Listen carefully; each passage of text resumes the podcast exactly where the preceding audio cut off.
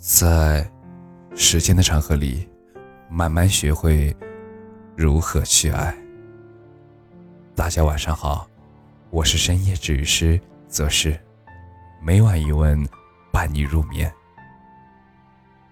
被你拉黑的人，也曾走入你的心里。今天的文章来自 FX 阿木。之前看到过这样一段对话。内容大致是一个人问：“你还记得他吗？”另一个人回答说：“早就忘记了。”而那人又说：“我还没有说是谁呢。”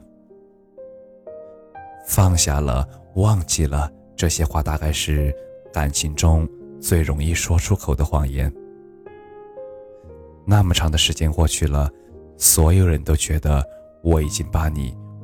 完全忘掉了，但是只有我自己知道，我根本没有。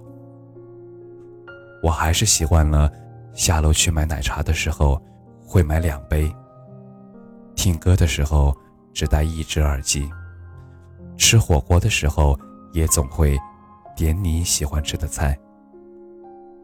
我总是记住了你的习惯。我清楚的知道我们回不去了，不会再有可能了。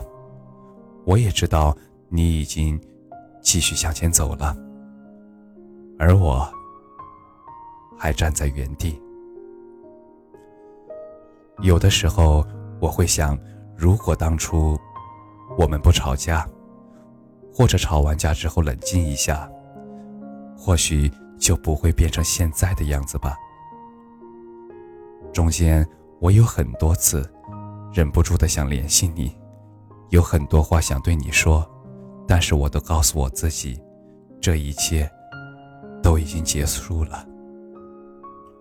我明白，成年最体面的告别就是干净利索，可是我却怎么也做不好。而你，会选择在什么时候拉黑一个人呢？当你明知道不可能，却又舍不得的时候，让自己在这份感情里有最后的体面。拉黑之后还能够留住聊天记录，只是再也不能发送消息了。就好像你堵住了他的嘴巴，不允许他讲话一般。当时，也不允许他离开。从那一刻开始，我希望你一切都好，但是我一无所知。上学的时候，老徐和女友一直都是异地恋，而他的女友在我们看来是一个很能作的女生，只要两个人一吵架，就把老徐啊放进了黑名单里面。女生总说：“我不拉黑你。”难道等你说那些刺激人的话吗？但是奇怪的是，他们吵了那么久，还是没有分开。两个人隔着手机争吵的时候，老徐总会收到红色的感叹号，老徐也就知道这时候他会发什么消息，对方都不会收到了，所以他开始一股脑的发泄情绪。等到女友的气消了，再把她放出来。老徐立刻变成了温柔的男友。两个人又和好如初。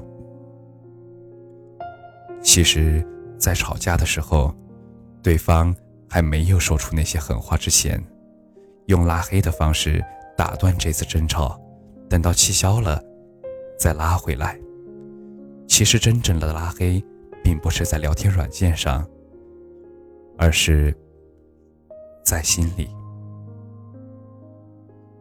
敢拉黑对方的那个人，我想，一定是被偏爱的一个。笃定对方的喜欢，才敢做这样的事情，敢用“我不想理你呢”这样的条件去威胁一个人。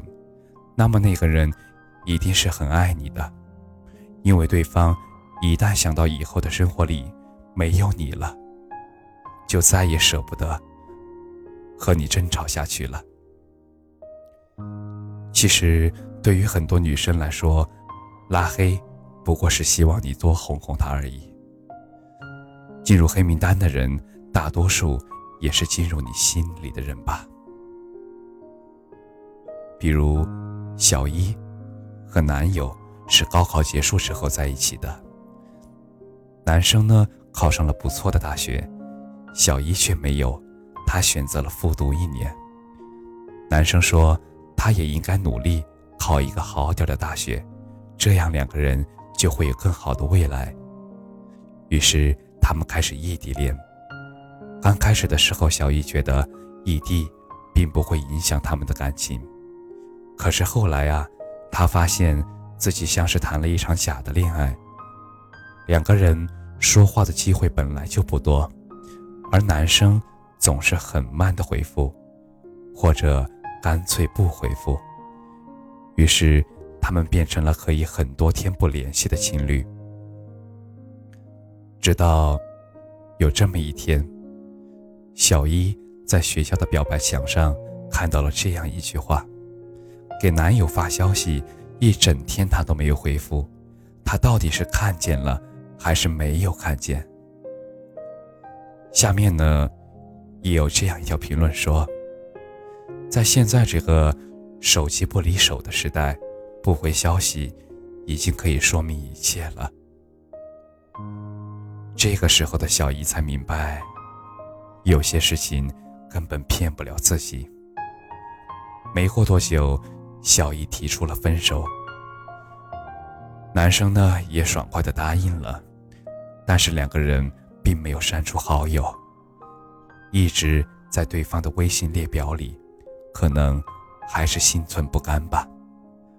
分手之后很长一段时间里，每当小姨忍不住想他的时候，就把男生拖进黑名单里，然后给男生发大段大段的消息，然后再拉出来。